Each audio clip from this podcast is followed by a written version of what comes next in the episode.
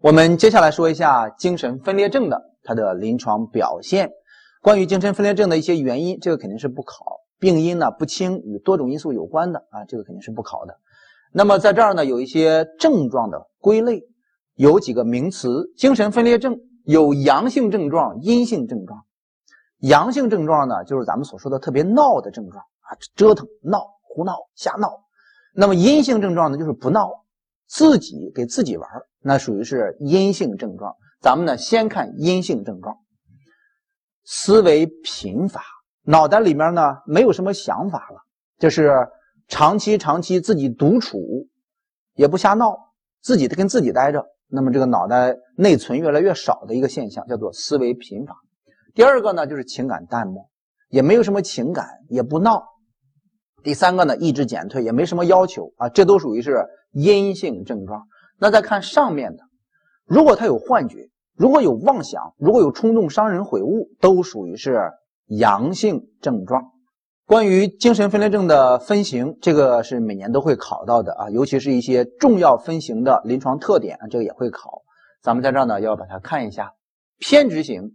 这是精神分裂症最常见的一个类型，它往往就是偏执于一件事情上，而且这个事情呢多年来保持不变。你比如说有一个患者，他就是呢怀疑这个自己的邻居呢要害他，这个邻居搬走了，受不了搬走了，搬走之后又来个新邻居，这个患者还是怀疑这个患呃这个邻居呢要害他，然后折腾来折腾去，这个被害妄想的症状持续了五十年。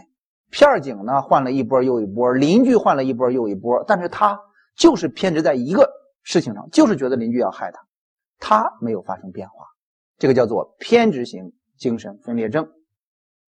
第二个呢叫做紧张型，呃，主要是表现的一些木僵、肌肉的紧张，不动，就在这待着了，那往往呢有一些木僵的状态，那这个叫做紧张型。呃，第三个型呢叫做青春型。那么看到青春型，我们想到的就是青春有活力，就是跑，然后追着别人打，瞎胡闹，这个叫做青春型啊。一会儿这样，一会儿那样，一会儿扮鬼脸，然后一会儿呢又开始胡言乱语，行为令人费解，有片段的幻觉妄想，行为不可预测，这个叫做青春型。第四个呢叫做单纯型，这个单纯型。是以阴性症状为主，就是他，你看前面这个青春型呢，它是以阳性症状为主，就是老闹、瞎胡闹。那么第四个这个单纯型呢，他就是不闹啊，这个是不闹，自己跟自己玩。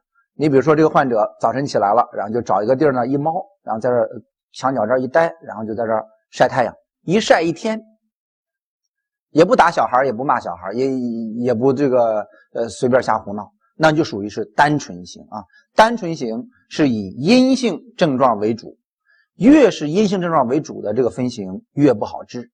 阳性症状呢，瞎胡闹的，你用点药，他可能就不闹了，症状呢反而好治一些啊。这是咱们所说的阴性症状的单纯型，治疗效果呢这个比较差。接下来咱们说一下治疗的问题啊，这有一些用药，这个药物治疗呢，对于精神疾病来说，这个是往往作为呢一个。必要的一个治疗，单纯靠心理治疗，尤其是精神分裂症，这个单纯靠心理治疗这没法治好。那么这儿呢，说一下这个主要的用药，首选用药，咱们记上一个就是利培酮，把这个药呢标出来一下啊。首选用药就是利培酮。我们可以选择呢辅助治疗，包括心理治疗啊，包括一些电休克治疗啊。就是现在闹得特别的厉害，单纯靠用药呢止不住他这种冲动伤人毁物的情况，那么可以做一些电疗。就是电休克治疗，通电，让患者呢，然后大脑这儿呃呈现出一些人工的一个放电，做这个电疗之后呢，呃，他的这个冲动的这个行为呢，呃，可能就能够控制住了。好，这是咱们所说的首选用药啊，是利培酮。利培酮呢有片剂的，那也有注射液的。我们来看上几个题目：精神分裂症的临床症状一般没有什么。它有的临床症状呢，什么情感的呀，刚才所说的幻觉、妄想一大堆。但是记住，它没有意识障碍。精神分裂症，它不是脑外伤，不是脑血管病，它往往没有意识障碍，它是个纯粹的精神的问题，它没有意识障碍。尽管它在冲动伤人毁物，但他本身啊，他是没有意识障碍的。这个答案选 A 选项。不属于精神分裂症的阳性症状的是哪一个？不属于的，哪个不是闹得特别明显的？那这个答案呢，选的是 D 选项，注意力不集中，他不集中，他就不瞎闹啊。这个呢，选 D 选项。像剩下的什么思维散漫、幻觉、妄想啊，行为紊乱啊，都属于是闹的症状啊。这个 D 选项，注意力不集中，属于是阴性症状。下面这道题，关于精神分裂症的偏执型不正确的偏执型，就是偏执在那一个妄想上，他的妄想呢，往往非常的具体，并且呢，非常的固定，他一点都不松散。而这里面所说的 A 选项，说妄想结构比较松散，这肯定是不正确的。你像刚才所举的那个例子，呃，这个患者呢，就是怀疑邻居呢要害他，这一辈子都没有发生过变化，他一点都不松散。A 选项这个是不正确的。那么 B、C、D、E 呢？呃，这个都是正确的。咱们在这说一下这个偏执型。偏执型是在所有的这个精神分裂症分型当中啊，治疗效果呢是最好的。它是以妄想为主，比较偏执，但是它的预后呢又属于这几个分型里边啊比较不错的一个。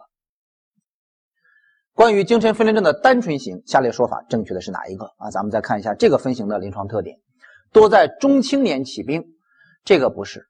这个单纯型呢，它是不闹，这个往往是在青少年、青少年轻的时候就起病了啊，不是在中青年，它是在青少年起病，而且呢起病比较缓。单纯型它不闹，慢慢慢慢慢慢慢慢逐渐发展起来的，是一个隐袭起病，它不是一个亚急性，它是一个慢性疾病。常有意志行为的增强，单纯型它是不闹，它没有太多行为的这个紊乱，那么往往呢没有这些什么妄想啊，没有这些行为增强。E 选项是对的，很少出现幻觉，他不闹，哎，所以他很少出现幻觉妄想。这个答案呢选的是 E 选项，单纯型是以阴性症状为主，他的预后往往不太好。看一个小病例，男性十八岁，近一年来对家人朋友呢都变得比较冷淡，生活懒散，不去上学，不主动换衣服，对周围的事情无动于衷。他有一个情感淡漠，他对什么事情都是无动于衷。最可能的诊断又是一个年轻人，情感淡漠这一片。那么一旦看到情感淡漠，他对家里人都没有情感的话啊，这个要考虑呢是精神分裂症的可能性。答案选第二个。精神分裂症患者治疗首选的药物，刚才已经说过了，要选 E 选项利培酮这个药。我们接下来说一下抑郁症。抑郁症的主要的表现，整体呢都是往下走，做事情呢没有兴趣。以前喜欢打篮球，以欢以前喜欢跳舞，以前喜欢画画，现在呢这个兴趣都丧失了，没有什么可以高兴起来的事儿。然后天天想自己就是宇宙的罪人啊，是家里的罪人，是哪学校的，是所有的医院的罪人，然后选择了自杀，这个叫做自责自罪欲自杀，无助无望无价值。那么往往呢，呃，是以自杀的形式结束这个生命。所以说，它是一个严重的致死性疾病，需要呢进行及早治疗，及早发现，及早治疗。那么大家呢注意一下，它这里面呢有一些诊断的标准要点的归纳：情绪低落为基石，下列症状九有四。嗯，其实，在诊断这儿呢，它满足四个这个症状标准，咱们也可以进行诊断，包括呢一些运动的迟缓呀、思维的迟缓呀、睡眠的质量下降啊、呃性欲食欲的下降，就是整个地球上都没有什么可以值得高兴的事情了。那么这个呢是属于抑郁症。病程两周无气损，那么指的是呢，它的这个病程标准就是上述的这些不高兴的这个时间段呢，啊，超过了两周，没有这个大脑的损害，没有其他的问题的话，那么可以考虑的是抑郁症。抑郁症的治疗用药，咱们一般情况呢，呃，可以选择这些五羟色胺的再摄取的抑制剂啊，你这里面有一些药物，包括佛西汀、帕罗西汀、舍曲林夫、沙米西泰普兰，有这么几个药呢，经常作为首选治疗。看一下下面这个叫做电抽搐治疗。假设这个患者现在呢，就是就是想抹脖子，就是想自杀，你怎么办？你说让他吃药，吃药他有一个吸收的过程，有个达峰的时间，有个血药浓度达稳态的治疗的这么一个过程，来不及，那么怎么办？对于就是想自杀的重症抑郁症患者或者拒食的，那么可以选择呢电抽搐治疗，这个有点类似于精神分裂症重度状态下他去冲动伤人毁物那个状态是一样的。那么可以选择这个电休克，就是进行人工的大脑的放电。哎，这时候呢，做完这个治疗之后，患者呢，这个整个的症状呢，能够得以控制。这是用于重症的患者。那么还可以辅以呢心理治疗。咱们看几个题目，诊断抑郁症的首要的症状必须得有的就是他的情感情绪的问题。这个答案选择 C 选项，情绪低落是基石，是他最基本的一个症状，首要的症状。抑郁症特有的睡眠障碍，呃，睡不着觉，这个往往有一个特征性的，就是基本上只有他有，这个叫做早醒。睡着觉了，凌晨呢三四点钟、四五点钟醒了，醒了之后呢开始琢磨，哎呀，这怎么办呢？明天别人都去上班，你看我我也上不了班，又拖累家里人。那么患者呢可能就选择了自杀，家里人都睡着觉了，自己呢他睡不着。那么这时候呢，往往这个自杀呢都是发生在这个凌晨时分啊，它成功率呢会比较高。看下面这道题目，这个病例呢比较长。可是，咱们就可以依据刚才所说的，有一个特征性症状，叫什么来着？早醒。如果他有早醒，找一下有没有？有。第三行，他有一个早醒，那么可以诊断呢？提示就是抑郁症。这个答案选 D 选项。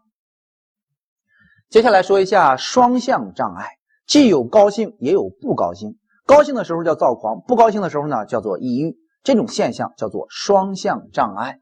躁狂发作时情感高涨，躁抑郁发作时呢情感低落。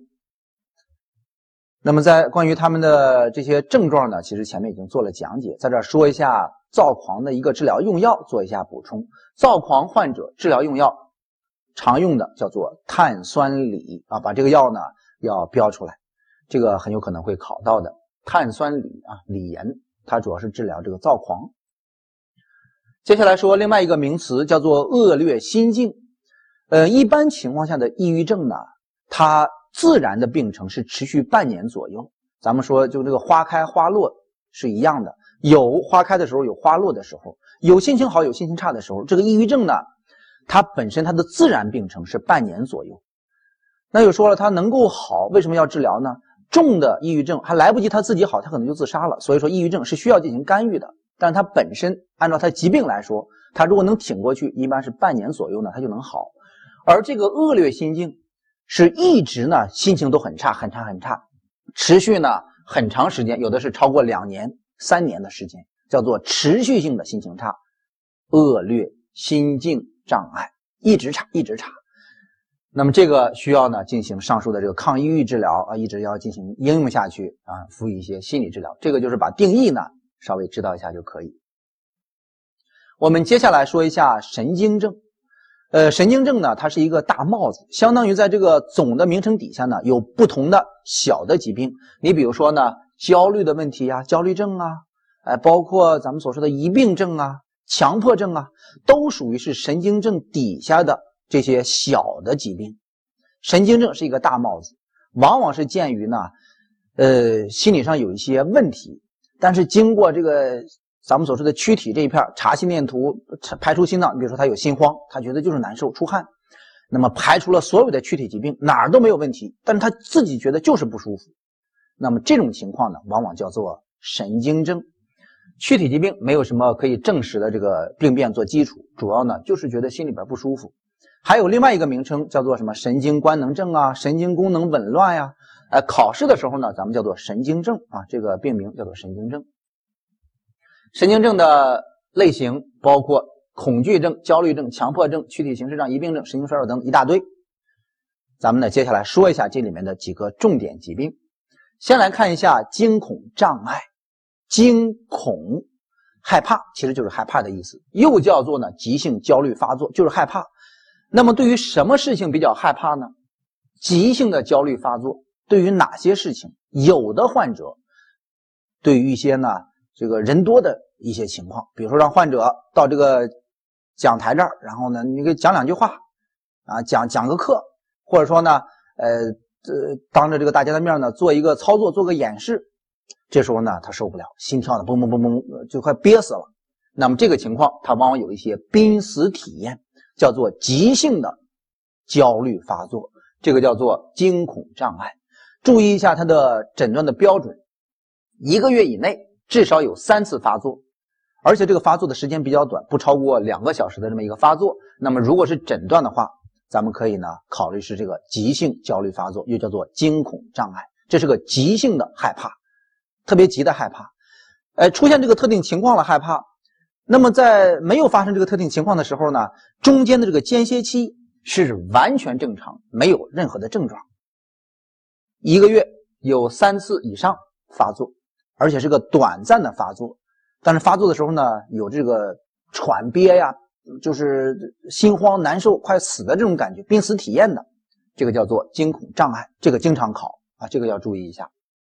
你比如说这道题，一个四十五岁的男性来到急诊了，来到急诊之后他就说难受，然后这个喘不上气儿，最近一个月呢。发生过三次，每次持续时间零点五到一个小时，发作间歇期一切正常，这个就是考虑一个急性的一个害怕，叫做惊恐障碍。这个题目里面选的是 C 选项，又叫做惊恐发作。这个答案选 C，就是一个急性的濒死体验的这种严重的害怕。第二个最有助于鉴别诊断的项目是什么？它往往是一个心理疾病，所以说这个题目呢应该选 A，追问它的一个起病的诱因，有没有工作压力大，有没有一个特定的因素导致这个现象的发生呢？那么往往是跟心理因素有关的，这个答案要选 A 选项，因为它呢其他的间歇期它都是正常的，说明它不是一个器质性病变。对于其他的这个诊断来说呢，呃辅助检查呢它起不到太大的作用啊，主要是从心理因素上去找原因。